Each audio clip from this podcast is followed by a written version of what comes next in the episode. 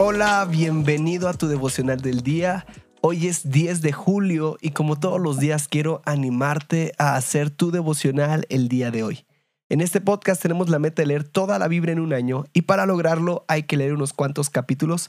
Hoy toca Primera de Crónicas 20, Salmo 85, 86 y 87. Y de estos cuatro capítulos yo saco un pasaje central y hoy lo podemos encontrar en Primera de Crónicas 20, 4 al 8 y dice así.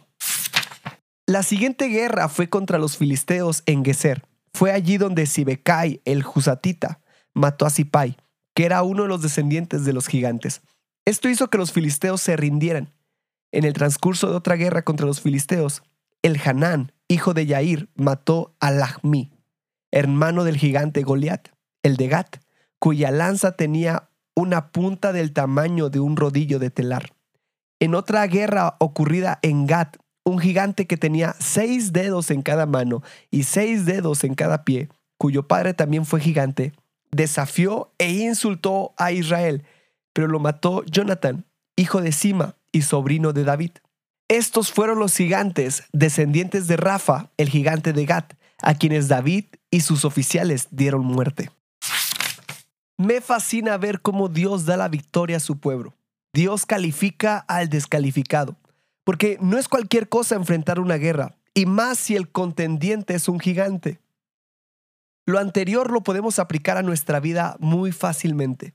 Tal vez estás teniendo una guerra con un gigante, llámese economía, problemas conyugales, familiares, problemas en el trabajo.